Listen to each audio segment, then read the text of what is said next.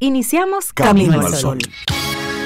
Estás escuchando Camino al Sol.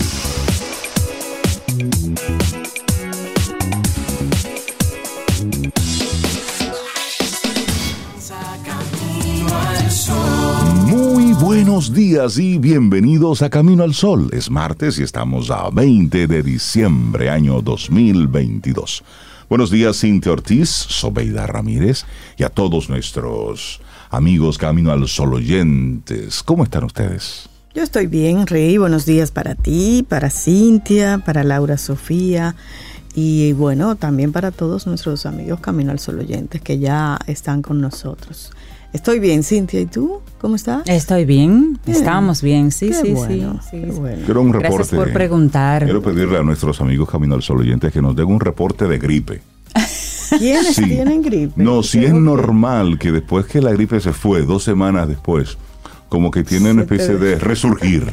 Eh, se Creo te que- devuelve. Bueno, Sí, mira, estoy esa haciendo una gripe. encuesta. eh, Escucho tu voz Estoy poco encontrando así. muchas. Estoy haciendo una sí, encuesta. Estamos encontrando a muchas personas con gripes, eh, como con esteroides o algo así, porque una gripe duraba tres días. Mm, Es un hombre sano. mira, Pero este señor se- tiene como 10 Oh, días y va, acá. viene, y así encuentro muchas personas más. Eso, Sí. mira, el fruto de- del bueno, el Mm. cambio como tal, el A mí cambio no de me hablan clima del clima porque estos días ha hecho mucho calor.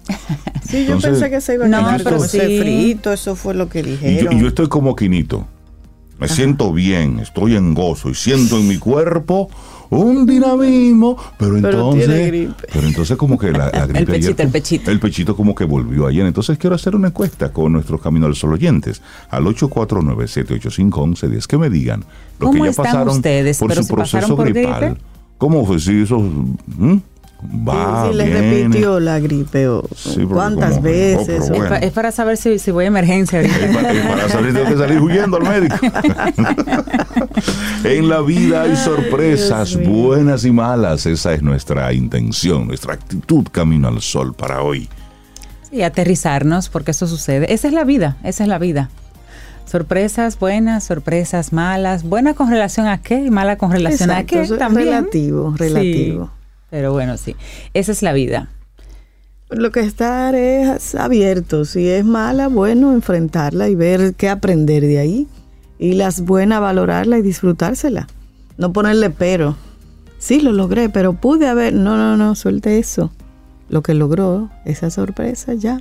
Claro. Eso es. Tú sabes que hoy, hoy, hoy es un día interesante. Es el Día Mundial del Escepticismo. Eso me gusta. Eso lo celebro yo, sí señor. Eso me gusta. El objetivo es hacerle un homenaje al reconocido investigador Carl Sagan, fallecido un día como hoy en 1996. Y él fue el divulgador del escepticismo filosófico, una doctrina que hasta ahora se ha mantenido vigente y esperamos que por mucho tiempo más. siga, Sí, porque hay que ser escéptico, no crean todo lo que le digan. Ni aquí en Camino al Sol ponga en duda todo lo que le decimos Exacto. como deporte nacional. Ya está Pero bueno. poner en duda, porque no es una duda por, por No, dudar y no, punto. no. Una Sí, por- por duda. necedad, no. Sí, una No, duda es- es- informada, es una, una duda, duda- que luego usted va a seguir investigando. Claro, que es una duda. Precisamente eso era lo que hacía Carl Sagan. exactamente. Es decir, él investigaba. No es eso- desconfianza, que no otra- es lo mismo, ¿eh? Aquí estamos Es una hablando duda de para investigación, formación de criterios propios. escepticismo, es decir, en serio. Y eso es así. ¿Y cómo así? Nos vamos a investigar un poquito. Eso era lo que hacía Carl Sagan. Entonces el escepticismo, y eso está bien. Eso desarrolla el pensamiento crítico. Claro. Y usted no da por sentado todo lo que le dicen, no investigue. Investigue, Diga, pregunte, "No, averigüe. espérese, Es cierto que la miel con cebollín, eso es bueno para la gripe. Vamos a probarla. Averigüe, la Tengo un amigo que dice que no, porque él en su vida se ha hecho eso, porque no le gusta la cebolla, y, dice, y yo me curo mi gripe, así que hay otros Mira. métodos. Dice, dice Lola ¿Qué que dice Lola? Textualmente, a mí me ha dado la gripe intermitente, viene y se va, y una tos de las indiscretas con Ay, cosquillita. sí. Ay, sí. Y hay que salir huyendo porque no sabe uno lo que viene detrás. Ay, sí. La que le ha dado. Ay, eso es lo que Eso me está mismo, pasando. eso mismo. Y dice también Melba, pues fíjese que sí, esa gripe mala repite, a mí me está afectando quincenalmente, oye Ah, Rey, el quincenazo. ¿Cómo? va pero si ser, permanece por más de cinco días, hay que ir al médico. Ah, caramba. Ah, no, porque a mí el, el proceso fue, fue, fue fácil, fue congestión nasal, como ustedes me escucharon hace unos días. Pero a mí no me dolía absolutamente nada, es decir, Sí, pero el tema congestión es que nasal. eso está Pero en los entonces- pulmones y a veces Sí, uno pero no se entonces da yo estaba, yo estuve chévere y ayer comencé a toser de nuevo. Yo, pero ¿y esta tosedera? ¿Y por qué estoy Y tosiendo? hoy suena, como decimos, un poquito fañoso. Un sueno fañosito. Un poquitiño, un poquiti- poquitiño. un poquitiño. Un poquitiño. Bueno, eso yo lo voy a celebrar en el Día Mundial de la Sangría. Hoy es el Día Mundial de la Sangría. Sí. Así debería ce- celebrarse tomándose una sangría, Una bebida conocida y consumida en todo el mundo que se prepara con agua, con vino, con azúcar y frutas. Sin embargo, se le puede añadir otros ingredientes como gaseosa, algún licor, canela, limón y otros ingredientes al gusto de cada persona. A mí no me gusta la sangría tinta. Mira, me gusta el vino, pero no me gusta la sangría tinta. Prefiero la la blanca, blanca? cuando es muy dulce. Si es muy dulce tampoco me gusta. Pero la que me, más me gusta es la sangría de cava. Ay, perdón, Perdón. perdón. Porque no es muy dulce. No es dulce, es muy rico. La sangría de cava. Ah, es rica. En el Día Mundial de la Sangría hay que celebrarlo. Sí, usted- pero más tardecito, ahora no. Ahora estamos en cositas Sí, calientes. Ahora es mimosa. Ah, Ah, ahora es mimosa, ok. Ya ahí veo que para el gusto, los sabores y colores. Arrancamos nuestro programa Camino al Sol. Es martes, estamos a 20 de diciembre. Muchísimas gracias por conectar con nosotros a través de estación 97.7 FM y también caminoalsol.do. Ay, sí. Y ya eh, la, la selección campeona argentina llegó a su tierra, señor. La estaba mirando, Oh, pero mucho mirando los videos. Eso es en todas las ciudades de Argentina. Desbordada la gente Un celebrando. gozo, y en. Buenos Aires ni te imaginarás. Y ellos van en una guagua hacia el, no sé si llegaron ya, hacia el obelisco, porque ahí es que van a celebrar, ya tú sabes. Entonces. Los titulares del día en Camino al Sol.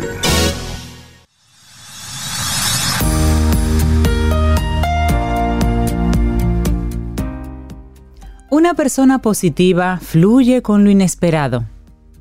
Toba Beta. Seguimos avanzando en este camino al sol. Estamos a 20 de diciembre. Iniciamos con la agencia calificadora de riesgo Standard Poor's. Mejoró la calificación crediticia de la República Dominicana, la elevó de BB- a BB. Y esto gracias al buen manejo económico que el gobierno ha realizado. Ha sido el elemento primordial para que la agencia de riesgo mejore la calificación. El informe de la agencia crediticia publicado este lunes destaca que la economía dominicana exhibe una alta tasa de crecimiento económico y una resiliencia a choques externos.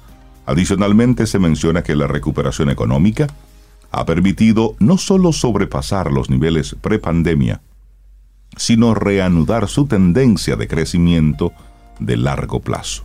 La buena coordinación del sector público y el privado han ayudado a compensar los déficits de demanda producto de la desaceleración económica mundial y el conflicto entre Rusia y Ucrania. Así señala este documento. Bueno, y una información importante, el Ministerio de Trabajo habilita página para incluir trabajadores domésticos en la seguridad social.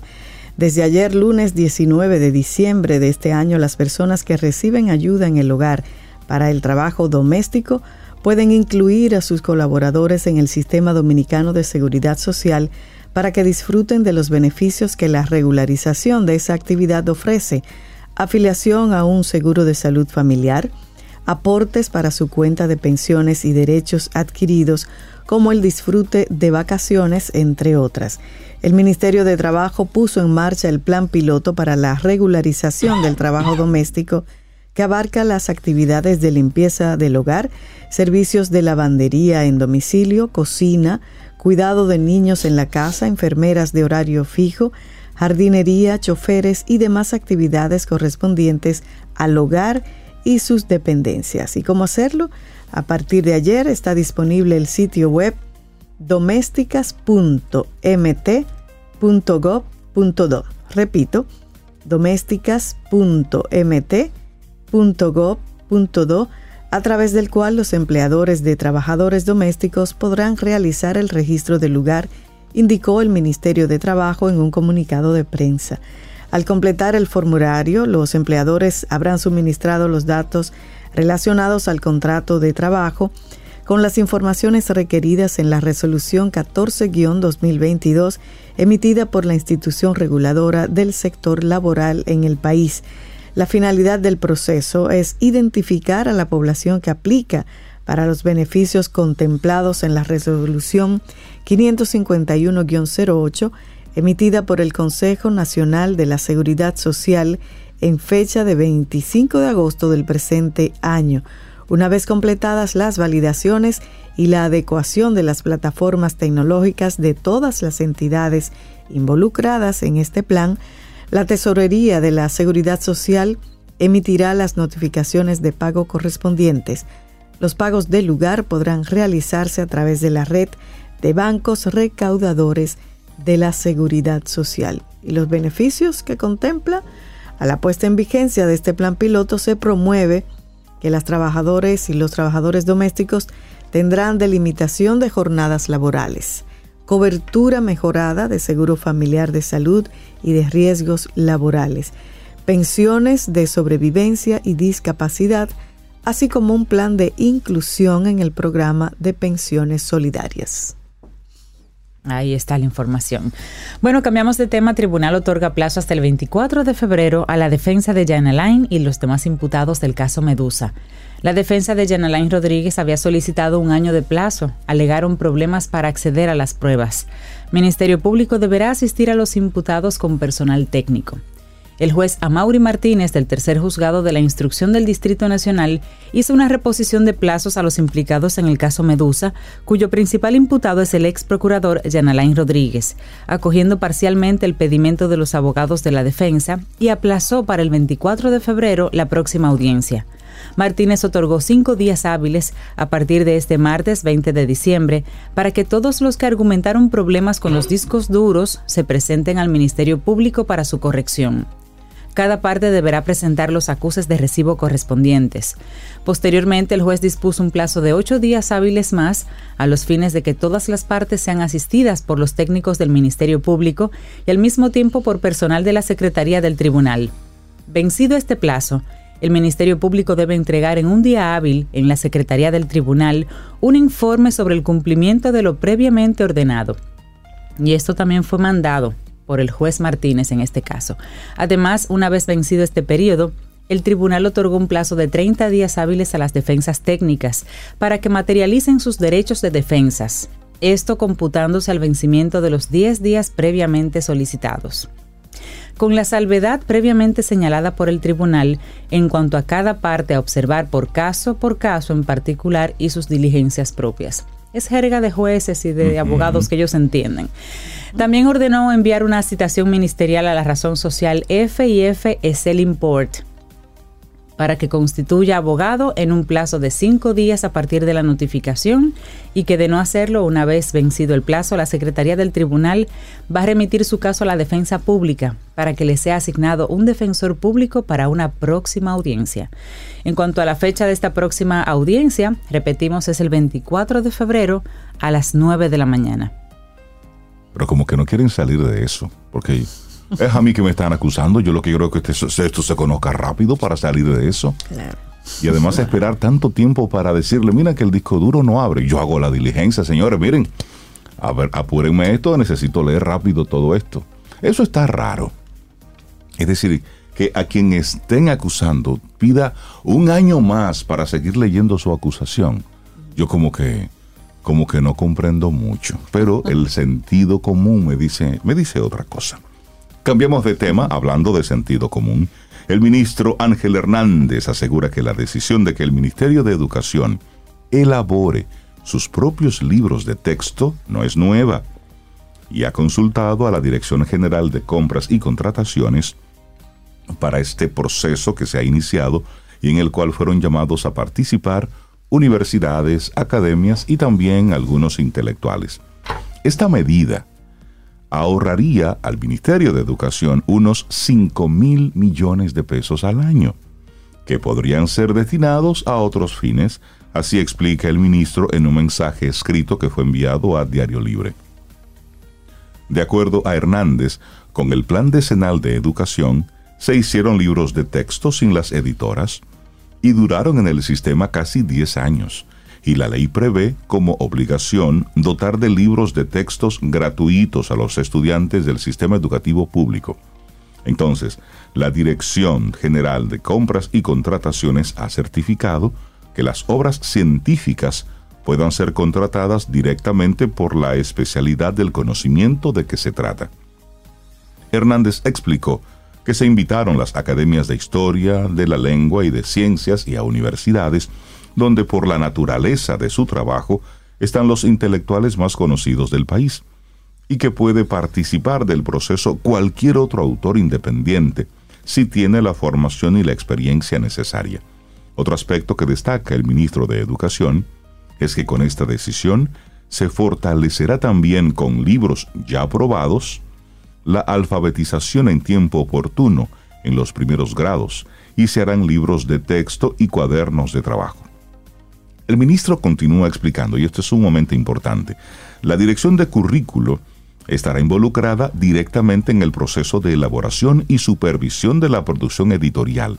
Se espera producir dos series de suerte que los docentes puedan elegir el libro que consideren mejor. Hernández detalló que habrá una versión impresa y otra digital, que los niños podrán usar cuando quieran y desde donde se encuentren. La meta del MINER es tener los libros para el año 2023-2024. Y si no es posible, al año siguiente, pues es un proceso que está en curso. El ministro Hernández dijo que la impresión se hará mediante una licitación pública, donde todas las empresas con capacidad probada podrán participar. A mí me hace sentido que sea así. Un ahorro de 5 mil. No, además tú estás contratando a la gente que está en el día a día de la enseñanza. Que eso- a que eso es lo eso, suyo. eso es lo que hacen. Eso es lo Me suyo. parece muy bien. Claro. Bueno, cambiamos de información. Salud Pública interviene sector La Sursa. El Ministerio de Salud Pública, con el apoyo de otras instituciones estatales, intervino este lunes el sector La Sursa de la capital tras ser reportados cuatro casos de cólera recientemente. En el operativo participaron también la Corporación de Acueductos y Alcantarillado de Santo Domingo, la CAS, la Alcaldía del Distrito Nacional y el Instituto Nacional de Agua Potables y Alcantarillados. El ministro, el ministro de Salud Pública, Daniel Rivera, visitó ayer el sector que se ha mantenido en el foco por tener los primeros casos de cólera en el país y por las condiciones de precariedad en la que viven sus moradores.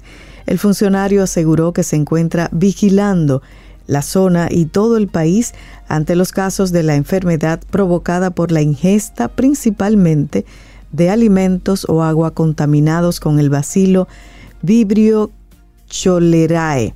Rivera precisó que el cólera sigue siendo una amenaza mundial para la salud pública y un indicador de inequidad y falta de desarrollo social. Indicó que casa por casa se le ha entregado a los lugareños brochures, cloro y antiparasitarios, así también como orientaciones directas. Desde el punto de vista de todos los organismos del Estado, nosotros garantizamos esa calidad. Ahora va a depender de la población que nos ayude a ese lavado de manos, a la cocción de los alimentos y a usar el agua potable, manifestó el ministro.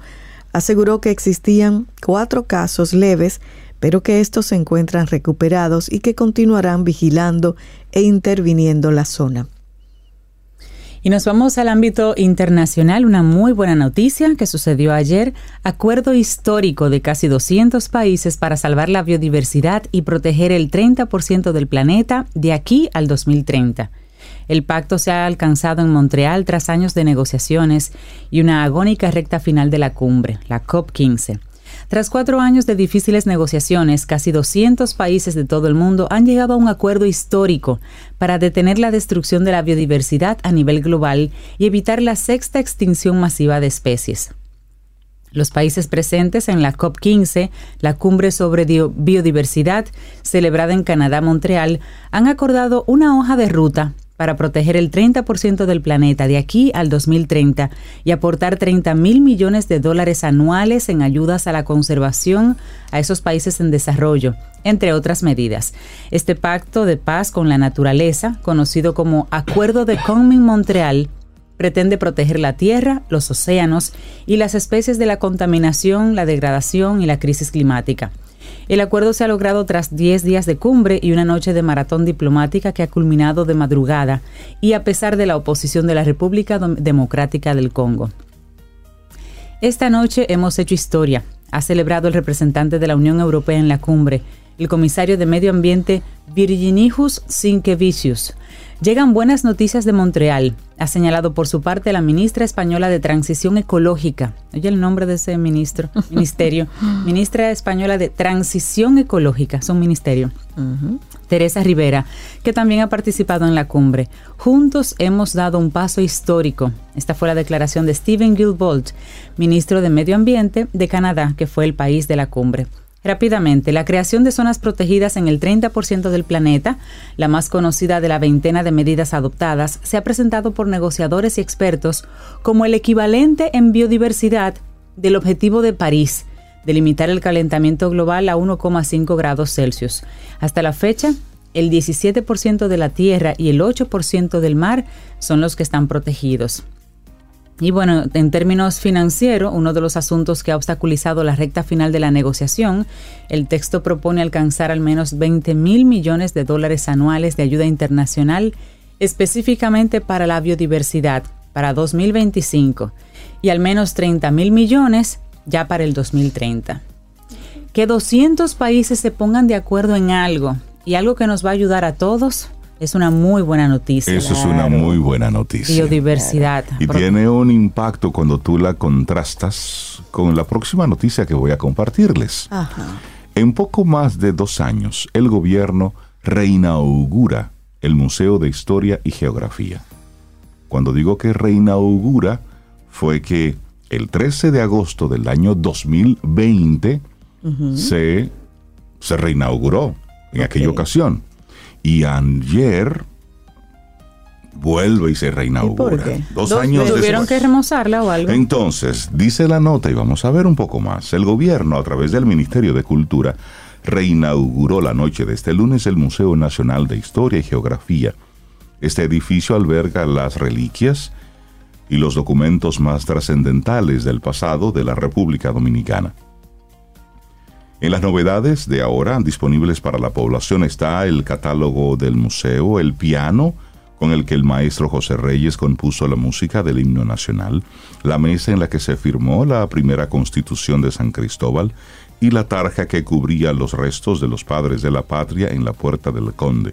También está la silla y el bastón de Francisco del Rosario Sánchez, retratos al óleo de 54 presidentes de la República, también el carro de Antonio de la Maza, única prueba del tiranicidio de Trujillo y el carro de Joaquín Balaguer, entre otras cosas. También, el pasado 12 de octubre, día del encuentro entre dos culturas, el presidente Abinader y la ministra de Cultura también hicieron el corte de cinta para inaugurar la remodelación del Museo del Hombre Dominicano. Recuerdan que vimos esto hace algunos, algunos, algunas semanas. Pero oigan esto. En la actividad destacaron que el centro histórico, inaugurado por primera vez el primero de marzo de 1982, estaba cerrado desde el 2005, sumergido en un lento proceso de restauración. Sin embargo, el 13 de agosto del 2020, a pocos días del cambio de gestión, el exministro de Cultura, Eduardo Selman, dirigió su reapertura a un costo de 809 millones de pesos dije 809 millones, ¿verdad? Incluyó un sistema de cámaras, un sistema contra incendios, aires acondicionados, ventanas, con protección solar, resistentes al viento, renovación de las áreas de servicio público y demás. Pero en el 2020, una remodelación que costó 809 millones de pesos y luego dos años después hay que reinaugurarlo, entiendo que esto hay que investigar Porque por qué aquí no 809 millones, ¿Y ahora cuánto costó? eso es mucho dinero. 200, la nota, la nota no destaca, no destaca. Me parece curioso porque esas son de las informaciones que también se deben dar a conocer. Claro, Pero es, es mucho dinero. sí. Porque usted sabe con lo que se puede hacer con 809 millones para remodelar algo. En este caso, museo un pequeño. museo. Es un No museo grande, pequeño. pequeño. Si lo Sí, comparamos, sí, sí, sí, es, es bien pequeñito. Sí. Y de hecho la disposición que tiene, que yo recuerde cuando fui en aquella ocasión de muchacho, tampoco era la mejor. sí, era. Es decir, la disposición que tenía de los diferentes objetos. Ojalá Bueno. que... eh, Usemos los museos, Ah, ya, ya que estamos gastando los dineros así, usemos los museos. Sí, pero que lo abran en horas apropiadas. sí, sí, ya ya. está de 10 de la De mañana 10 a 4 a de la 4 tarde. de la tarde, Pero de martes a domingo. Exacto. La gente trabaja. Y cerrado los fines. Sábado, domingo. Ah, bueno. De martes a domingo. De martes a domingo. Ah, bueno, qué bueno, porque los otros están hasta las eso es 6 una y luego. Sí. eh, cierran los fines de semana y tú, Sí. pero Correcto. ok. Son Bueno, las esta, esta te 7:35. gusta, espérate, Rey, esta- Ok. ya, ya, ya, ya. El magnate Elon Musk, ¿Qué pasó con él? propietario único de Twitter, Sí. Que le callaron la boca. guarda silencio tras pasar ¿Cuánta más de gente? 11 horas desde que él mismo diera a conocer el resultado de su sondeo en la red donde los usuarios votaron sobre ¿Cuántos? si debía abandonar la dirección ejecutiva de Twitter. Ok, ¿Cuántos votaron 17,5 millones de usuarios durante fuera. 12 horas. Se saldó con un 57,5% dice que, no continúe, que se Que se vaya. Y le- los que dicen que sí, que se quede, 42,5. Ah, yo quiero que se quede. Yo no. Yo quiero que él se quede. Entonces, él se ha mantenido el silencio. Claro. Él había dicho que los resultados del sondeo serían vinculantes, pero tras pasar 11 horas aún no ha oficializado su salida Bueno, ni eso- ha nombrado a nadie. pero eso se puso a ¿quién lo decir manda a ahí, preguntar? ¿Quién lo manda? El a que pregunta, que espere respuesta. Bueno, y ahí, Y ahí le está, le respondieron. dijeron, váyase señor, y no ha dicho nada. Y si usted está en Argentina, hoy hay Ay, fiesta ay, ay, nacional ay. para celebrar la Copa del Mundo con esos Pues, chicos que llegaron por allá. Saludamos a los Camino al Sol oyentes argentinos que conectan con nosotros. Sí. Les mandamos un, abrazote un gran abrazo y que disfruten la fiesta porque el que el que gana Es el, el que, que gana es el que goza. Y un remedito para ti. Sí, Ponga la cebolla roja cortada en la habitación donde duerme. exacto. Haga vapores de eucalipto antes de dormir. Ujú. Ingiera romero, limón, aceite de coco. Limpie los aires acondicionados. Eso está limpio. Y vaya al mar y zambúllase. Ay, Ah, me gusta. Esa, esa me esa- gusta. Esa- esa es difícil, pero yo lo voy a acompañar para Ahí esa. ve, ahí ve, son correctas. Todas son correctas. Eh, todas, todas son correctas. Laboratorio Patria Rivas presenta En Camino al Sol, la reflexión del día. La vida no es lo que esperas. Ella se compone de giros y vueltas inesperadas. Una frase de Jaira Ha. Nuestra reflexión en esta mañana. Por si sale mal, la importancia de tener un plan de crisis. Por si sale mal. Claro, y, y a ver, ¿cuántas veces te has dicho, nos hemos dicho, si lo hubiera previsto, lo hubiera afrontado mejor? Muchísimas veces, probablemente. Quizás cada vez que haya surgido un imprevisto, sin embargo, no es posible tener preparado un plan para cada una de las derivas que pueda tomar la realidad. Pretender tener un plan para cada situación de todas las posibles dista de ser rentable en términos psicológicos. Sí. Ahora, entonces, ¿qué es un plan de crisis? Los planes de crisis son las acciones genéricas o específicas que realizamos cuando nos sentimos desbordados. Son acciones que nos permiten cargarnos de energía para volver a caminar. Son los motores que guían a las personas para seguir avanzando en mitad de la tormenta. Por eso es que son importantes. Claro. Pero la pregunta sería, ¿cómo desarrollar un plan de crisis? ¿Uno puede aprenderlo? ¿Puede entrenarse? Ahí es que vamos a hablar. Vamos a explicarlo con una metáfora porque a veces lo entendemos mejor así. Imagina una presa de agua. Esa es tu mente. Cuando el clima es favorable y las lluvias son normales, los problemas, la presa se mantiene en unos niveles adecuados de agua que distan de ser peligrosos. Todo va bien, o por lo menos todo está dentro de los parámetros habituales. Sin embargo, el clima comienza a ser desfavorable y llueve muchísimo. los problemas, los problemas. Tanto que la presa comienza a llenarse peligrosamente. Nos sentimos desbordados por los problemas.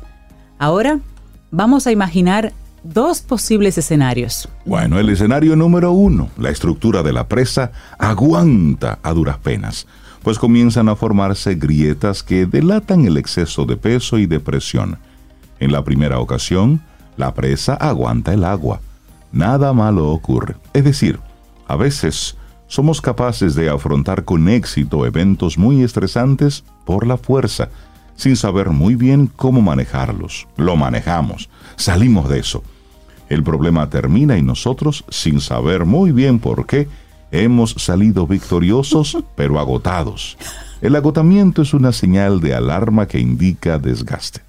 Pero imagina que la presa de la que hablamos ha sufrido multitud de desbordamientos y en consecuencia tiene multitud de grietas.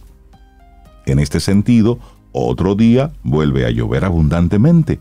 La presa entonces es incapaz de seguir manteniendo ni el peso ni la presión que ejerce el agua en ella y se rompe, explota, se hunde. En consecuencia, lo inunda todo a su paso, generando una gran destrucción. En este punto de la metáfora nos gustaría lanzar algunas preguntas para reflexionar. Bueno, aquí va la primera. Y es el escenario donde uno no tiene un plan de crisis, el primero. ¿Es necesario estar sometido a tanta presión sin poder darle una vía de escape segura? Hay que esperar a romperse para buscar soluciones. Uf. ¿Podemos hacer algo para evitar que esto suceda? A veces es inevitable que la presa se rompa, pero podemos contribuir a su estabilidad e integridad con actos de autocuidado. Pero ahí viene el segundo escenario. En el segundo escenario sí tenemos un plan de crisis. Vuelve a llover y la presa vuelve a llenarse peligrosamente.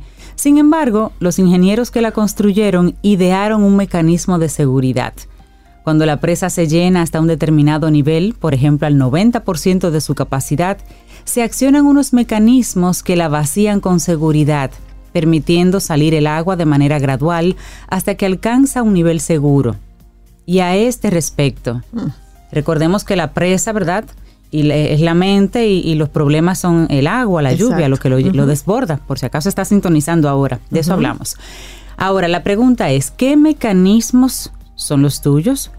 ¿Cuáles son las válvulas de tu mente que te permiten liberar tensión? Mm. Y la otra, ¿la liberan a tiempo? Eso es importante. ¿O hay que internarte? Bueno, en definitiva, ¿cuál es tu plan de crisis? Los planes de crisis pueden ser tan diversos como personas existen, porque son formas de actuar que se adaptan a cada persona. Si trasladamos entonces esta metáfora que hemos planteado al campo de la salud mental, son muchos los engranajes que pueden componer nuestro plan. Dicho plan de crisis puede incluir aspectos como parar para desconectar. A veces el mero hecho de detenernos nos ayuda a tomar perspectiva. Tomar perspectiva de los problemas que nos ocurren implican distanciarse temporalmente de ellos, como cuando miramos el exterior de una casa a través de una ventana. El mindfulness es una buena herramienta para ello. Claro, y aquí otra, comunicar, hablar de nuestros problemas con personas que son significativas para uno es un acto de autocuidado nos puede ayudar a encontrar vías de enfocar un hecho que previamente habíamos ignorado. Dos cerebros piensan más o mejor que uno solo. Otra forma, otra estrategia, dividir. Ya lo decían Julio César y Napoleón, divide y vencerás. Fragmentar un problema en problemas más pequeños es el primer paso para solucionarlo. En este sentido, plantear puntos de control en una meta ambiciosa no solo nos va a ayudar a alcanzarla, sino también nos ayudará a disfrutarla más con esos pequeños reforzadores que vamos obteniendo por el camino. Y buscar tus puntos de fuga. Si la lectura, el deporte o simplemente tirarte en el sofá a ver unas cuantas series de Netflix o de HBO son válvulas que liberan tu presión, Enfócate en ellas hasta que la presión disminuya lo suficiente como para volver a enfrentarte a ese problema. Idealmente un punto de fuga implica una actividad que sea fácilmente realizable, que implique movimiento y que resulte gratificante. Así es, estos son solo algunos de los elementos que puede tener un plan de crisis. Puedes añadirles tantos como necesites. Es conveniente recordar que un plan de crisis es la sucesión de acciones que nos va a permitir disminuir la fuerza y la presión con las que los eventos estresantes y problemáticos irrumpen en nuestras vidas. Quedarse inactivo implica agrietar nuestras presas mentales. ¿Y a tu plan de crisis? ¿Qué elementos le incluyes? Ahí está. Por si sale mal, la importancia de tener un plan de crisis. Un escrito de la psicóloga Gorka Jiménez y lo compartimos aquí hoy en Camino al Sol. Laboratorio Patria Rivas presentó En Camino al Sol la reflexión del día. Te acompaña Reinaldo Infante. Contigo, Cintia Ortiz. Escuchas a Sobeida Ramírez. Camino al Sol.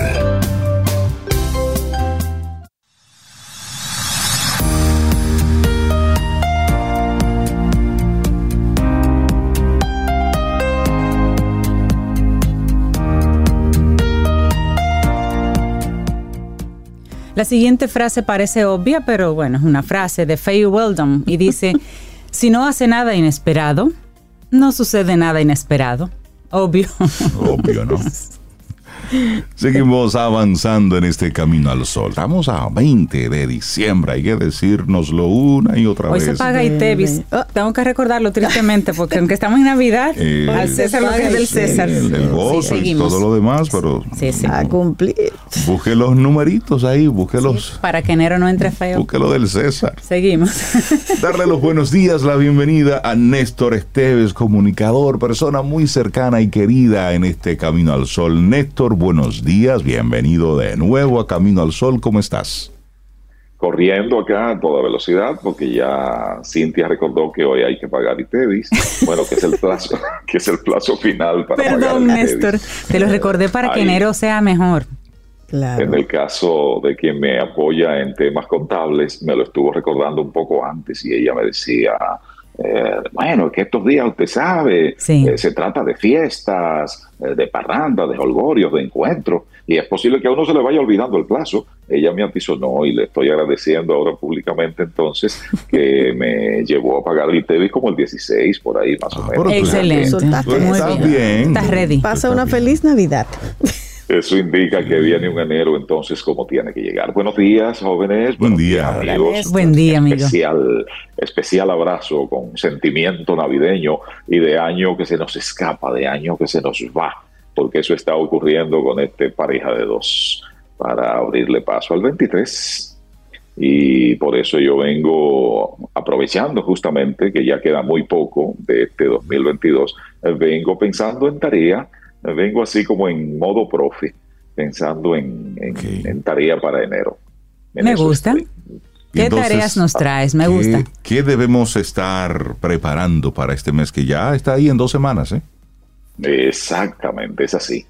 Hace poco se volvió viral, como suele eh, decirse ahora, un video y Ajá. ese video de verdad pues llamó grandemente mi atención y me hizo pensar en, en tarea para enero. ¿Y por qué para enero?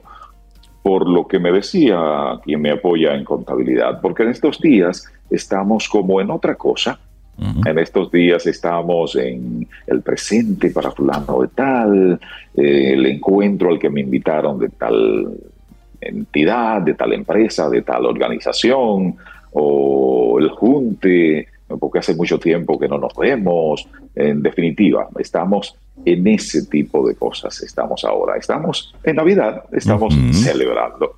Y este video no tiene que ver absolutamente nada con la etapa que, que- que- que estamos viviendo ahora.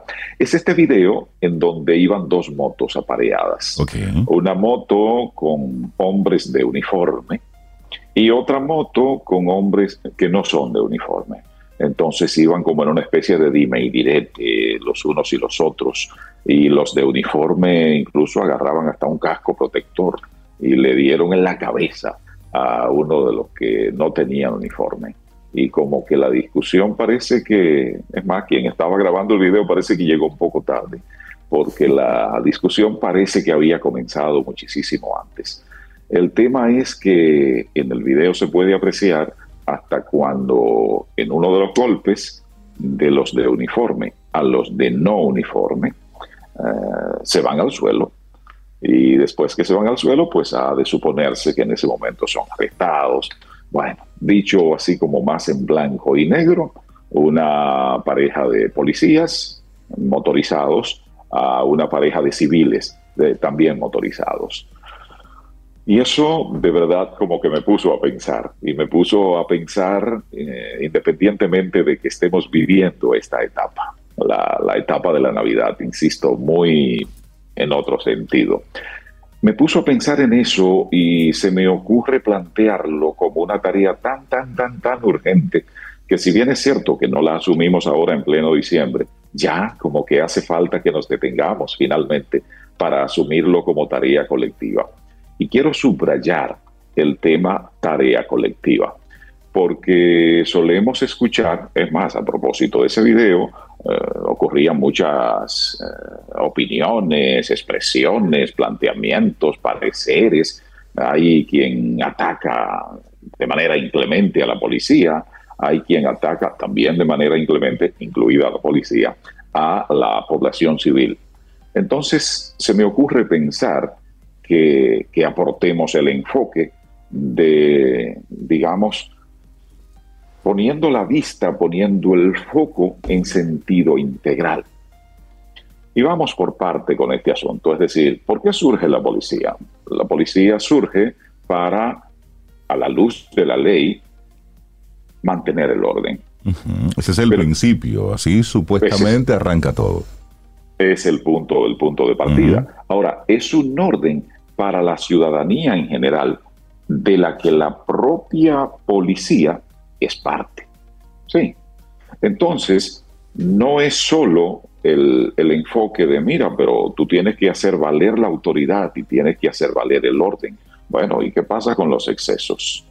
Decía en estos días un, un juez de una de las altas cortes, dice, bueno, es que si se queda ahora en manos de quien está llamado a poner el orden, se queda, pone, se queda en sus manos que también aplique la justicia. Claro. Entonces, bueno, de repente estamos teniendo que quien solo está para poner el orden y también se toma la atribución de aplicar la justicia y aplicarla a su modo, pues este lo que viene es a sustituir a quien puso el desorden. Claro. Entonces, entonces ahora tenemos como un problema doble. No, a, a eso, a eso tiene que agregarle, Néstor, lo que veíamos precisamente la semana pasada con lo que ocurrió en los algarrizos, donde la gente decía, eso está bien que la policía haya hecho esto porque nos tenían cansados. La gente está apoyando el que los demás tomen la justicia en sus manos y que la policía mate de esos, supuestos claro, Y eso sí que es peligroso porque cuando cuando la gente, el de a pie, entonces toma la justicia por las manos ante la inoperabilidad, la ineficacia de los sistemas establecidos, la frustración, entonces llegamos a un punto de un sálvese quien pueda. Sí, sí, sí. De ahí mi llamado a que lo asumamos como tarea, porque evidentemente hay un desorden. Ahora, ¿le conviene a alguien ese desorden? ¿Quién será ese Buena pregunta. Recuerda que siempre en río revuelto. Mm. Ganancia de pescadores, es así. Entonces, por eso las preguntas, porque yo pienso que, recuerden mi influencia socrática, yo pienso que las preguntas nos retan y en la medida que nos sentimos retados, en esa misma medida, pues podemos generar respuestas y respuestas atinadas, respuestas conectadas con reales raíces, lo que vale decir con reales soluciones. Entonces, ¿a quién o a quiénes conviene ese desorden? Eh, vale, se justifica que pongamos solo colores partidarios o colores de una gestión, de un determinado periodo, de quien, bueno, de quien le ha tocado dirigir, en este caso la Policía Nacional. ¿Es eso lo que conviene, esa especie de dime y direte? ¿O conviene que nos detengamos y que deteniéndonos caigamos en la cuenta? Es decir, oigan, necesitamos organización mínima. Claro. Por eso, por eso vuelvo al origen, es decir, surge para poner la ley, para, no para poner la ley, para a la luz de la ley garantizar el orden. El orden que se asume nos conviene colectivamente, porque cuando hay desorden, entonces alguien posiblemente tras bambalinas es que está sacando el resultado de ese desorden. En consecuencia, si nos detenemos entonces y revisamos un poco, digamos, rol policial, policial para, respetando esa ley, garantizar ese orden. Ahora, rol ciudadano, en el sentido de también el respeto a la ley y, por supuesto, el respeto a la autoridad que, que hemos convenido que asuma como compromiso, que asuma como misión, que asuma como responsabilidad la vigilancia para llevar al orden a quien se está saliendo del orden. Y lo digo porque si, si así fuera, si fuera cada uno a hacer lo que le parece, cuando le parece y cómo le parece, bueno, pues eso fomenta el desorden. Y, y fomentando el desorden, no logramos avanzar como sociedad. He estado revisando y me encontré que la primera policía que tuvimos en la República Dominicana tiene más o menos la edad de la República Dominicana, porque en aquella primera constitución, en el artículo 188, fue creada la policía urbana y rural. Por supuesto, cuando decimos urbana, un poco hay que revisar qué queríamos decir en ese tiempo. Se le, se le llamaba parte urbana en aquella ocasión a caseríos, a simples caseríos que existían en algunos puntos del país. Dicho de otro modo, teníamos una República Dominicana fundamentalmente rural para aquella ocasión. Y por supuesto hay un, entonces un historial muy largo de cómo, ha, eh, de cómo ha venido evolucionando la policía. Ya recordamos etapas de triste recordación en, en las que la policía ha servido, qué sé yo, por ejemplo, en tiempos de la dictadura, eh, servía para cometer atrocidades. Era siempre una especie de órgano eh, que estaba al servicio del poder, no, de la, no de la ciudadanía. Y cuando digo poder, con todo lo que esto implica. Sí, represión pura. Exactamente. completamente. Y si, lo traes, y si lo traes a la década 80, recordemos los cascos negros, por ejemplo. Por supuesto. Entonces vamos a tener esa, digamos, esa, ese estigma de agente opresor. Exacto. lejos, de, lejos de agente del orden. Eso vale que lo revisemos a la hora de intentar remodelar, de intentar cambiar. Que necesitamos cambiarla, eso nadie se atrevería a discutirlo, al menos a la clara, ¿verdad? Hay quien por detrás dice, no, no, que no cambie, que siga de este modo, porque si sigue de este modo, nosotros podemos salirnos con la nuestra. Y ojo ahí, Néstor, eh, hay, que, hay que recordar que hace algunos días se soltó el avispero cuando alguien se atrevió a decir de forma pública cómo habían sido las pasadas administraciones de la policía, lo que se hacía, todo lo que estaba en ese entramado. De inmediato, los pasados jefes de la policía salieron. Saltaron. Saltaron, Ese pero... fue uno de, los, de las personas que eh, están en la comisión de reforma de, la policía. No fue cualquier persona que lo dijo. ¿Y qué pasó después de eso? Es decir, él desató el avispero. Silencio total. Fueron a defenderse ellos, duraron dos días en los medios y luego silencio total completo silencio. Entonces, por eso he querido asignar esto como tarea para enero. Y cuando digo para enero, entonces estoy diciendo para de inmediato. para ya. ya es poquito, ¿qué falta? En 10 días. En 10 días. Es, es, la connotación que tiene cuando la pongo para enero la tarea. Porque hace falta, hace falta para eso, para que no haya más ese querer actuar desde la sombra ese querer ponerle un sello de cuando la dirigió fulanito de tal o cuando fue Perencejito el que la dirigió. No, es que vayamos a la esencia, es decir, necesitamos un orden y necesitamos un orden a partir de la ley. Y ese orden debe ser entonces asumido por la ciudadanía en sentido general.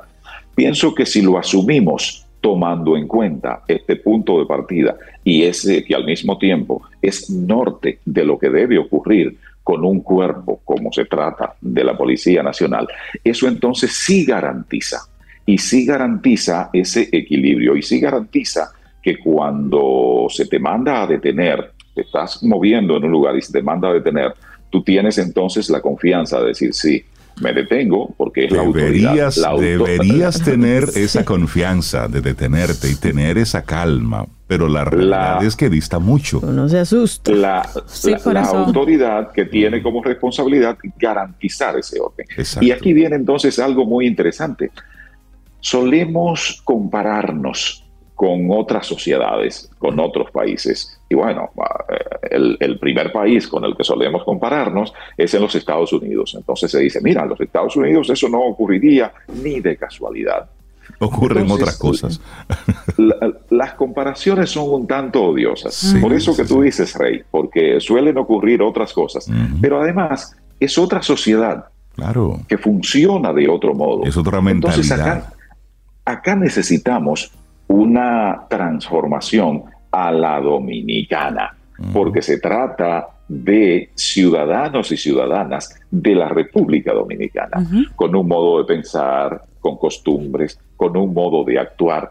En consecuencia, tener acá una policía a la suiza o una policía a la, a la gringa o una policía a la Europa, pues posiblemente, casi seguro me atrevo a exagerar, no nos funciona. No funciona y solamente, y solamente hay que ver lo que ha ocurrido con Estados Unidos, donde ha querido imponer el sistema democrático en cualquiera de estos países. Al final tienen que salir huyendo y el país tiene que a duras penas tratar de volver a encontrar su nivel, porque cada país tiene los gobiernos que, que puede tener que mentalmente puede o que tener. culturalmente han aupado y es lo que tienen y, desarrollado. Y el que podemos construir nosotros con nuestra mentalidad debemos construir algo diferente. Sí. Y eso de pasar de, esa, de, esa policía opresora que está ahí metido ahora mismo en la delincuencia, es sacar de ahí un órgano del orden que realmente responda a las necesidades que tenemos como país ahora mismo.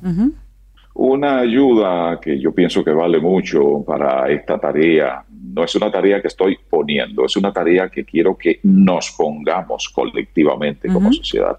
Una ayuda procede del área de la administración. El área de la administración se cimenta en un trípode fundamental y es, tenemos algo, queremos algo. ¿Cómo hacer con esto que tenemos para conseguir eso que queremos. Aplicado a este tema, tenemos una policía con sus características. Un recorrido histórico ayuda a tipificar de manera clara esas características. Tenemos una sociedad también con determinadas características y también vale hacer ese recorrido histórico. Mm. Desde aquella sociedad rural que teníamos cuando nació la República Dominicana, hasta esta sociedad cosmopolita, si se quiere, que tenemos ahora como República Dominicana. Cosmopolita en dos, en dos ámbitos, porque tenemos muchas personas que han venido de otros lugares y también porque nosotros somos altamente influenciados por esos modos de, de hacer y de proceder de otros lugares. Entonces, eso que tenemos como policía y como sociedad, cómo es que hay que hacer con lo uno y con lo otro para conseguir esa policía y esa sociedad a la que también aspiramos. Con ese sello, con el sello dominicano, con el sello nuestro, para que pueda funcionar. Porque si intentamos replicar, si intentamos imitar, emular, para que sea un verbo un poco más complaciente, lo que en otros lugares ocurre, bueno, pues lo más seguro, lo más seguro es que no nos funcionaría y que otra vez tendríamos que estar buscando otro parche y que otra vez se quiera colocar un color o se quiera colocar determinado sector que quizás en un momento tuvo influencia en quien dirigía el cuerpo del orden, en quien dirigía la policía en el país. Entonces son elementos que hay que cuidar porque eso estaría viciando ese proceso de necesaria y urgente transformación. Y no porque lo diga yo, asimismo lo plantea el decreto 211-21, que es el más reciente esfuerzo desde el gobierno para que podamos entonces ir transformando eso que tenemos y Hacia donde queremos. eso que queremos. Totalmente. Sencillamente, cuando quedan pocos días de este 22, estoy planteando que colectivamente asumamos esto como tarea para ese 2023 que viene a toda velocidad. Néstor Esteves, gracias es, por Néstor. todo un año de compartirnos estas reflexiones, estas, este sentarnos un poquitito y, y proyectar en diferentes ámbitos, en la parte de comunicación, pero también en la parte social, porque así es como nosotros vamos cultivando el pensamiento crítico, tomando esas, esas problemáticas, verbalizándolas, Además. buscando un poquitito en la historia. Así que Néstor, muchísimas gracias por, sobre ella. por todo este año 2023. Desearte unas felices fiestas y por supuesto, verte en el 2023. Para Cara ustedes cara. lo mejor en estos días, un abrazo desde acá, en lo que llega ese abrazo en persona. Solo recordar que para eso es que sirve la comunicación, Eso. para que nos entendamos. Y cuando logramos entendernos, se garantiza el equilibrio. Y el equilibrio es indispensable, imprescindible, voy un poco más allá, imprescindible para que avancemos. Mantengamos contacto, mantengamos comunicación, puede ser a través de arroba Néstor Esteves, hasta que en persona nos encontramos entonces y hacemos comunicación y de ese modo logramos avanzar. Un Inmenso abrazo, abrazo, Néstor. cariño renovado para Feliz. Navidad para ti y los tuyos. Néstor. Un abrazo. Feliz Navidad. Gracias. Tomémonos un café. Disfrutemos nuestra mañana con Rey, Cintia, Soveida, en camino al sol.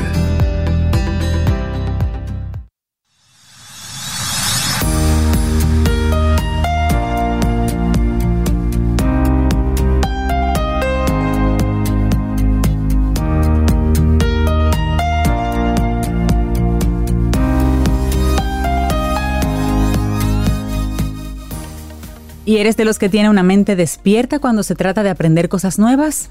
Qué bueno, por eso tenemos ese segmento ideal que es Quien Pregunta Aprende con Escuela Sura, un espacio que compartimos con nuestros buenos amigos de Seguro Sura República Dominicana y tratamos temas súper interesantes y de actualidad, para que siempre estemos aprendiendo cosas nuevas. Quien Pregunta Aprende con Escuela Sura. Y seguimos avanzando en este camino al sol. Muchísimas gracias por conectar con nosotros a través de las diferentes vías. Y ahí está entonces caminoalsol.do, que es nuestra página web, y también a través de estación 97.7 FM. Y recibimos muy contentos a una persona que, que siempre que llega aquí nos comparte con su buena vibra, con su buena energía. Isaías Medina, experto en ventas, un hombre que camina sobre candela. Y le gusta hablar de los dineros. gusta. conferencista, coach, y que va a traer, ¿no? y que Eso. trae un tema que ya tenemos que dejarlo hablar.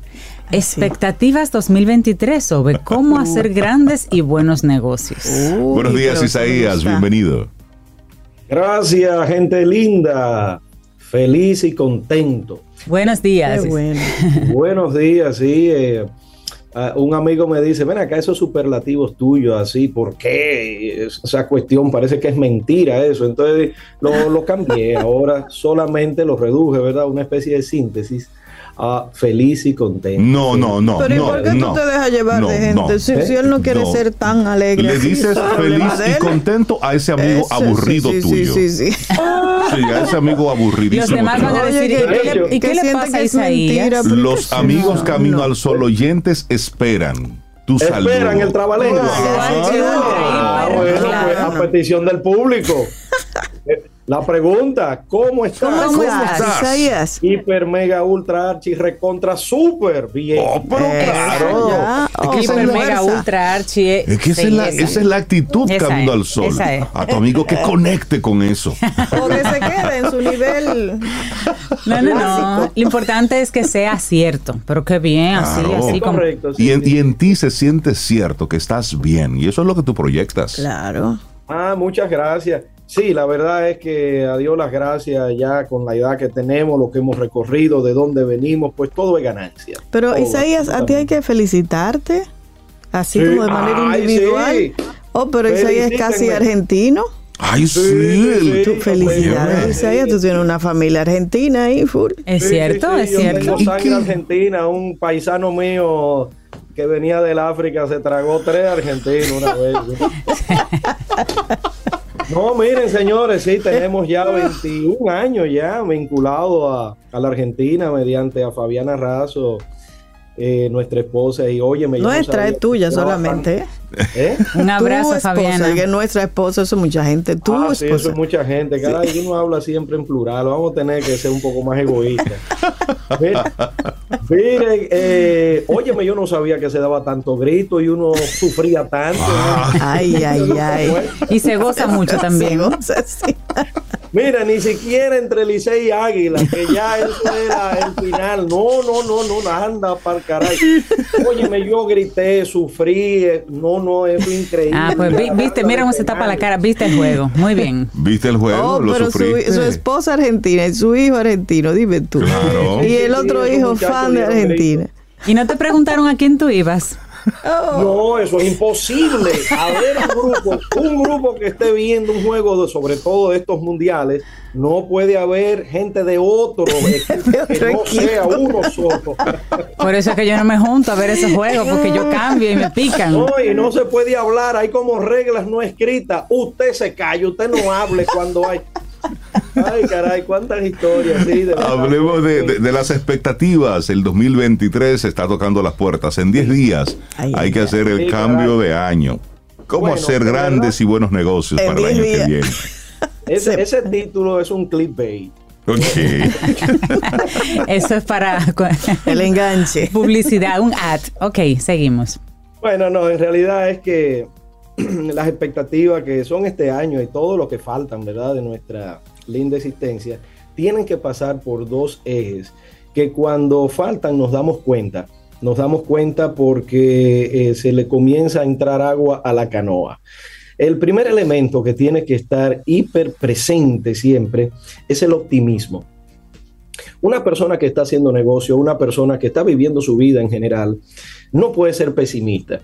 Muchas veces lamento muchas personas que tienen eh, expresiones inclusive de negativísimas cuando los negocios están por darse, cuando la situación parecería que es beneficiosa para todos, entonces se ponen con una actitud de que bueno, ver para creer, cosas así que muchas veces pues no ayudan a que el flujo energético que es el mundo invisible, aquello que decía San Exupéry en el Principito de que lo más importante es lo que no se ve.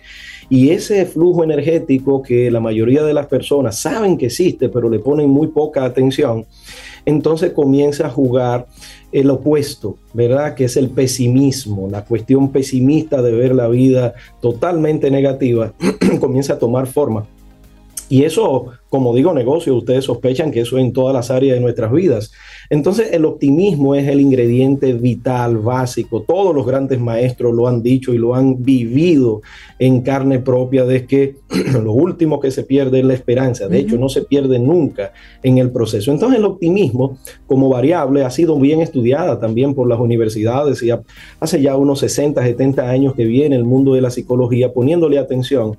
Y no fue hasta hace unos 15, 20 años que um, unos especialistas de la Universidad de Pensilvania, liderado por eh, Adam Grams y Martin Seligman también, ustedes habrán escuchado esos nombres, o Mijael Csikszentmihalyi, eso es impronunciable en castellano. Eh, bueno, pues comenzaron a hacer un paquete de estudios y todos corroboraban más o menos lo mismo. La persona optimista vive de promedio 15 años más que la persona que no tiene esa actitud de hacia adelante, de vamos a, a seguir, no importa lo que suceda. Tenemos un ejemplo ahora vivido por todo el mundo, en el mundo de los deportes, ese grupo argentino de muchachos, de chicos, pues obviamente como país venían en una frustración eterna. Ese jovencito también, eh, Messi, pues venía también con una presión impresionante, no se le daban las cosas, hacían todo lo que había que hacer, lo que decía el manual, la fórmula, pero no se le daba y se sostiene el esfuerzo hasta que prenda. Evidentemente hay veces que no tenemos lo que conseguimos porque realmente conseguimos lo que somos. Las personas están muy deseosas. Wow, qué de frase.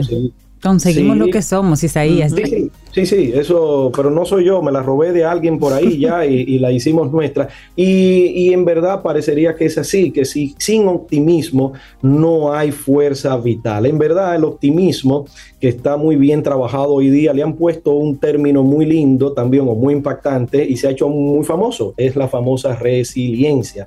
La resiliencia es lo que está debajo de la persona optimista, me caigo, me paro, me paro, me caigo. Es decir, que no fallamos a nuestra intención de ir hacia donde queremos, nunca. Lo único que se cambia son las herramientas alrededor y el tiempo para lograrlo, pero no se cambia ese objetivo. Por supuesto, estamos hablando de un objetivo noble, un objetivo que de verdad va a ayudarnos a nosotros y al grupo que está alrededor. Bueno, ese es el primer pilar, ¿verdad? Entonces la resiliencia, que también es la base, decíamos, del optimismo, eh, en verdad hay grupos, por ejemplo, grupos que estudian, eh, y hace ya miles de años que vienen estudiando esto, eh, tienen un término para vincular eso, se le llama fuerza interior. Lo que hoy la ciencia llama resiliencia, los antiguos le llamaban fuerza interior. Es esa capacidad que ya, bueno, si hemos leído sobre resiliencia, optimismo y fuerza interior, es lo mismo. Y ese es uno de los pilares. El otro pilar es impresionantemente elemental, pero es tan elemental que eh, cuesta hasta decirlo como una novedad, porque es que eh, es es como que sin sal no se cocina. No, no, no, no, usted puede estar en dieta, pero Me no. gusta eso, sin sal no se cocina. ¿Y, Qué y cuál es ese elemento tan, tan Dime. vital, tan básico? Entonces, como sin sal no se cocina, sin Ajá. agradecimiento no se puede vivir. Totalmente. Ay, No se, no se puede vivir. Y no se puede vivir sin usted estar agradecido de sus padres, de su mamá, de su papá. No importa lo que hayan sido, dieron lo mejor. No se puede estar agradecido de la vida, no se puede estar desagradecido de la vida, no se puede eh, vivir una vida armoniosa si usted no entiende de que todo lo que está alrededor ha estado puesto en el momento adecuado para que usted pueda vivir una vida Totalmente. eh, próspera, una vida equilibrada, una vida honesta, una vida íntegra. Todas las personas que están alrededor han puesto su cuota para que nosotros podamos vivir el estilo de vida que nosotros tenemos. Y lamentablemente hay tanta falta de agradecimiento de manera general. Damos por hecho todo, damos por hecho la naturaleza que está ahí, damos por hecho la economía que están ahí, damos por hecho que el negocio que el jefe tiene 40 años desarrollándolo va a existir y que nuestro estilo de vida va a seguir, ¿verdad? Ya sabemos que para bebernos una taza de café, y ustedes beben café, Bastante. Salud. Mucho. Camino al Sol de surgió en torno Oye, a una no taza de sabía, café. lo supe en estos días, se necesitan 30 granos de café. Oye, una taza. Es decir, y desde que eso se cosecha o se siembra y llega hasta nuestros hogares, tantas manos que han puesto ahí, que tantas pasan por ahí, por esos procesos. Y eso es vital, esos son dos pilares que sin esos usted no va, créame que es así, créame y usted lo sabe. Sí. Si usted no es optimista, si usted no tiene esa fuerza interna, y esa fuerza interna muchas veces se consigue, sin el muchas veces, literalmente siempre, con una especie de rendición ante algo más grande que nosotros. Rendirnos. Hay personas que desde la religiosidad la tienen muy clara y ah, trabajan mucho la oración, lo que es esa conexión interna. Otras personas que no son tan religiosas, pero que sí también son muy espirituales, lo trabajan desde otro lugar. La cuestión de eh, la meditación, por ejemplo, ese, ese vínculo que hay, como decía un famoso escritor, la diferencia entre oración y meditación. Lo ideal es llevarlo los dos. Eh, la oración es cuando nosotros conversamos con esa fuerza grandiosa a Dios y la meditación cuando la escuchamos. Entonces, ese complemento es lindísimo, es muy bueno. Entonces, ese trabajo sostenido, continuo, genera una fuerza interior, genera una resiliencia, genera un optimismo que sin él no conseguimos lo que deberíamos conseguir, ¿verdad? Eso como un complemento del puzzle, del, del rompecabezas, que necesitamos sí o sí. Y ya le dije lo del agradecimiento, que es como una especie de franqueador, ¿verdad? Ustedes han visto las caravanas presidenciales, ¿verdad? Sí. Así bueno, es. ahora, ahora mismo está en Argentina, en Buenos Aires, le estamos dando seguimiento. Bueno. Acaba de llegar el equipo argentino, Sí, ¿verdad? sí, sí. Una locura de celebración. Una locura, ¿verdad? Bueno, entonces en esa caravana hay unos franqueadores que están abriendo paso. El agradecimiento es eso, una fuerza que impele a que nuestros procesos que vienen, que vienen, sean más fáciles de conseguir, de llevar. Entonces, la frase aquella que decía un famoso X, no sé, de la, de la mitología taína, saber qué querer, querer hacerlo y hacerlo bien. Esa es una frase que debería como atornillarse a, a nosotros. Es como parece un rompecabezas, ¿verdad? Un trabalengua. Sí. Saber qué querer. Resulta que la mayoría de las personas creemos que sabemos lo que queremos para el 2023, ¿verdad? Creemos que sabemos. Sin embargo, cuando queremos ponerlos en papel, se nos trastocan ahí las cosas y eh, la mayoría de nosotros pues aboca a lo que nos hace falta, ¿verdad? Lo que nos hace falta y ya ustedes muy bien lo han dicho y muchísimos de los amigos invitados pues también nos repiten que de verdad tenemos que ver un poquito más de lo que tenemos y no nos lo que nos hace falta. Y está bien uno desear conscientemente, de una manera inteligente, ¿verdad? Ya estamos grandes para uno eh, como cuando quien les habla eh, tenía unos 13 años que estaba loco por entrar a una discoteca a ver qué era lo que había ahí. ¿eh? a ver qué era lo que pasaba. Me y después entré, ah, bueno, ya está bien, ya sé. Entonces hay veces que nosotros queremos cosas, experimentar esa experiencia y después qué, y después qué, y después qué, y después qué. Entonces saber qué querer, saber qué querer, eso es muy importante el, querer hacerlo, porque después está esa fuerza que ya hemos dicho anteriormente, de que necesitamos esa energía para hacerlo. Claro. Porque ya estamos hasta la coronilla del conocimiento, que si no se pone en práctica es infructuoso, es, no tiene sentido el saber y no hacer. Entonces, ese es un gran tema también, ¿verdad? De muchas personas que necesitamos el, el, alimento del conocimiento. Pero ese conocimiento, si no se pone en práctica, nos pone obesos, por decir, ¿verdad? Una, una expresión obeso, entonces nos, nos perjudica muchísimo. Y finalmente, hacerlo bien. Y finalmente hacerlo bien hay que aspirar a hacerlo lo mejor posible que uno pueda con las herramientas que tiene.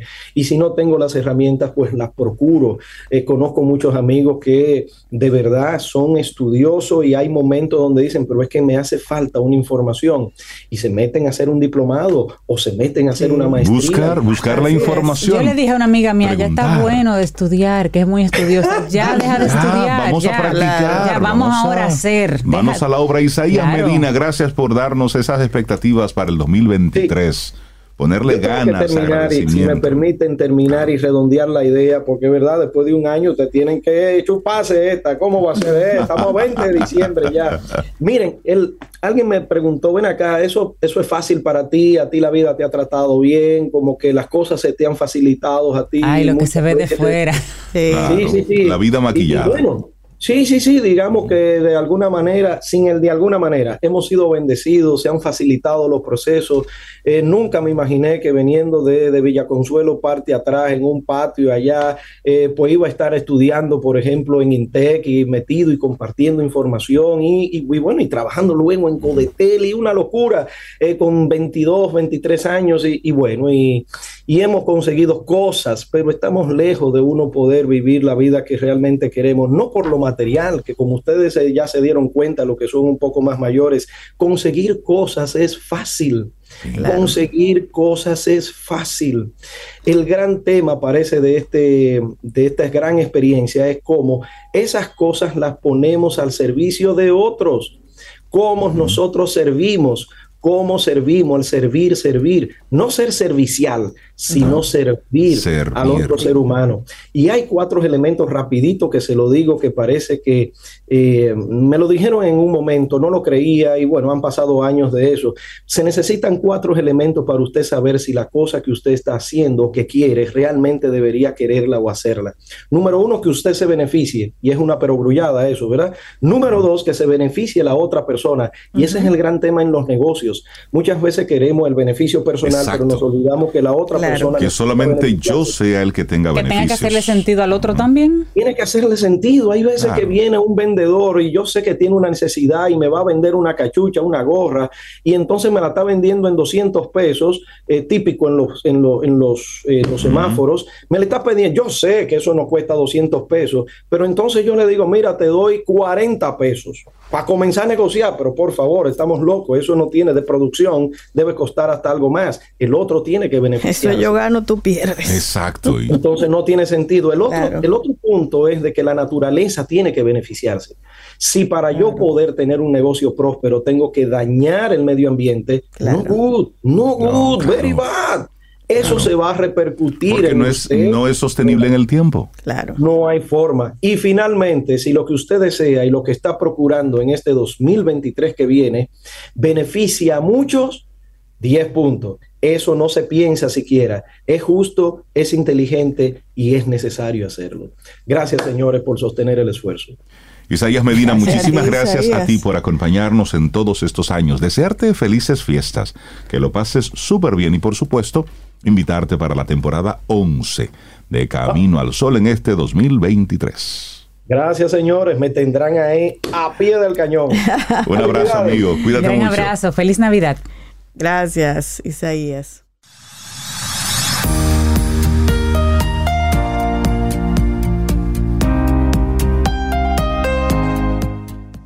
Es necesario ser más persistente ante lo inesperado y para aceptarlo necesitamos más valor.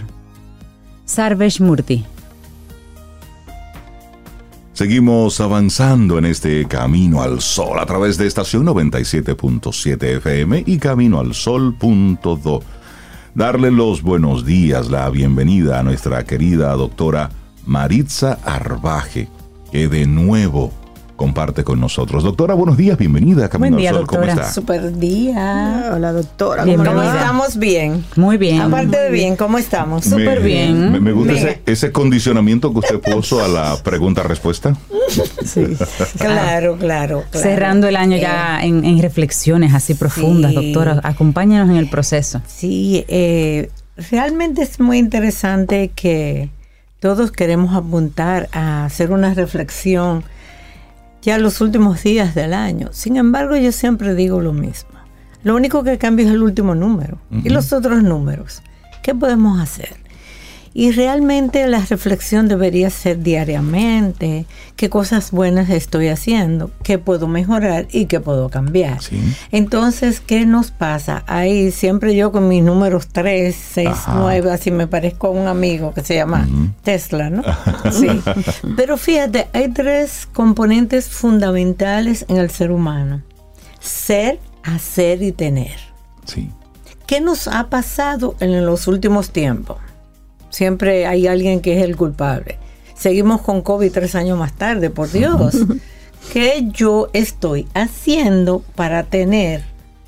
Y se me olvidó ser, ser humano o aprender a ser humano porque somos ángeles en la tierra, como dice la canción de Argona. Qué belleza. ¿Qué es lo más importante? ¿Qué es lo más reflexible? Siempre decimos, olvídate del pasado. Ya el pasado te Pasó. deprime y pasó. Eso pasó ya. Sin embargo, a mí me gusta reflexionar el pasado porque cuando limpio lo negativo que hice, oye, veo tantas cosas lindas que yo he hecho en el pasado y no estoy saliendo, perdón, partiendo del cero en el presente porque tengo una experiencia que me enseñó un proceso que no tengo la actitud de deprimirme, sino de reconocer que esa experiencia me está llevando a algo positivo. Entonces, si yo aprendo a ser humano antes de tener y de hacer de acción, voy a ser mejor persona y voy a contribuir a mi ser, a mi amor propio, a mi crecimiento, para contribuir a mi entorno y por ende a la campaña de mejorar lo externo, la, madre tierra o todo lo que podemos hacer. Entonces, ver cómo nosotros podemos lograr que aprendiendo de la experiencia que no fue tan favorable, pero que en ese momento eso era lo que había que hacer, pero los resultados no fueron los esperados, ¿cómo yo puedo mantener una actitud de soy lo que ingiero, soy lo que proceso y por ende el resultado? O sea, ¿qué yo ingiero en emociones, en sentimientos y por ende en asuntos alimenticios biológicos? ¿Cómo digiero esas emociones de ayer? que no es que no las recuerde, es cómo yo las recuerdo y cómo yo ingiero ese proceso. Y nosotros los que tenemos cierta edad, ¿verdad? Podemos aconsejar, mira, mi experiencia fue esta, me gustaría que tú no lo hicieras, pero puedes hacer lo que quieras. Entonces, ¿cuál es mi reflexión de todos los días? Que yo no debo hacer acciones afectando mi ser. Porque entonces, si hago, afecto mi ser, entonces no voy a tener lo que yo quiero, no voy a tener el resultado. Entonces yo quisiera que en un día del año próximo, porque quizás en este no podemos, vamos a declarar el día de la serotonina, sonreír, vivir, estar en silencio con nosotros mismos. No nos gusta estar en silencio, nos gusta la chercha, porque así huimos Claro. de la vocecita interior que nos está hablando, porque debemos ser y cada día debemos ser más ser. Parece como que algo repetitivo, pero no es lo mismo ese o hacerlo con H. Entonces, ¿cuál es mi plan? ¿Cuál es mi reflexión? Sí, podemos hacer muchas cosas, pero más que nunca, el proceso energético, emocional, espiritual nos está llevando a que seamos más ser, más humano, más hacia nuestro interior, en reflexión de amor propio, no de egoísmo.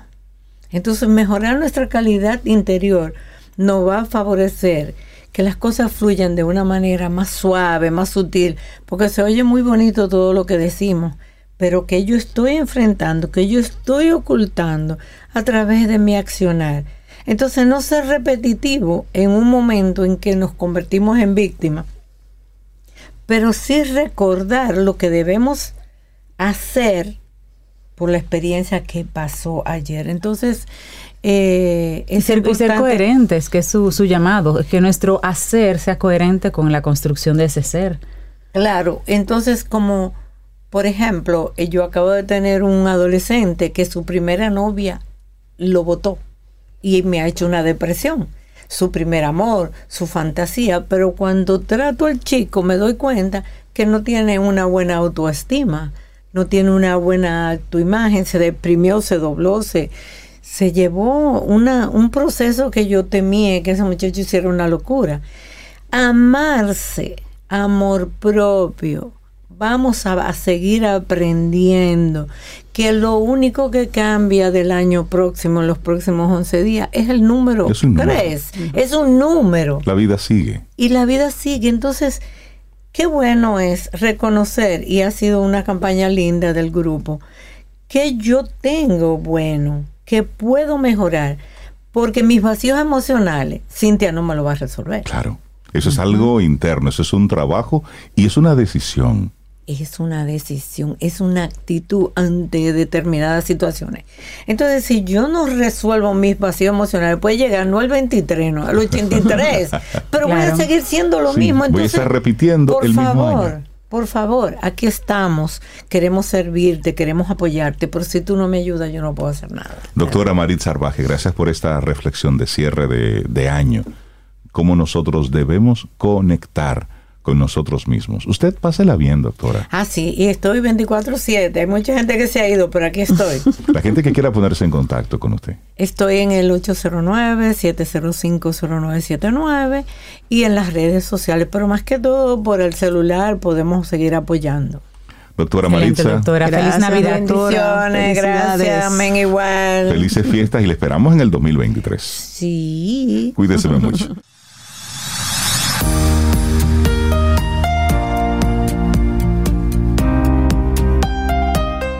Tienes que correr riesgos. Solo entenderemos completamente el milagro de la vida cuando permitamos que ocurra lo inesperado. Paulo Coelho. Seguimos ya con la parte final de Camino al Sol. En este martes estamos a 20 de diciembre y les damos los buenos días, la bienvenida a la doctora Marcia Castillo. Ella es doctora, pero también es escritora y hoy Sí. pone la bata a un lado y viene La en- autora. viene la autora a acompañarnos para que hablemos de su más reciente libro de ensayos, La humanidad en su barril. Doctora, buenos días, bienvenida de nuevo a Camino al Sol, ¿cómo está? Muy bien, buenos días a todos los que están en cabina, los que nos están escuchando. Y no, no me quite la bata, la tengo puesta. Literal, la tienen puesta. Hola, doctora Marcia, qué, Qué bueno, bueno. escucharla nuevamente aquí en Camino al Sol. Usted nos visitó hace un tiempito ya presentando precisamente otra obra, o sea que usted realmente no, no se detiene. Está produciendo mucho, qué Así bueno. es. Ahora hablamos de este libro de ensayos que mencionaba Rey, La humanidad en su barril. Me llama la Cuéntenos cuál es ese barril, sí. doctora.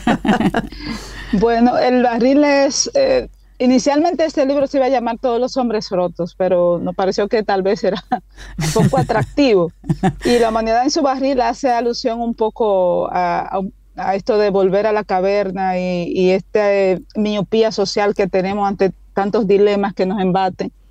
Eh, esta es una colección de ensayos, 20 ensayos, em, que van desde temas, podríamos decir, comunes como la neurobiología del amor, el síndrome de alienación parental, el síndrome de Diógenes, pero todos contados desde la narrativa de la literatura, la neurociencia y la mitología.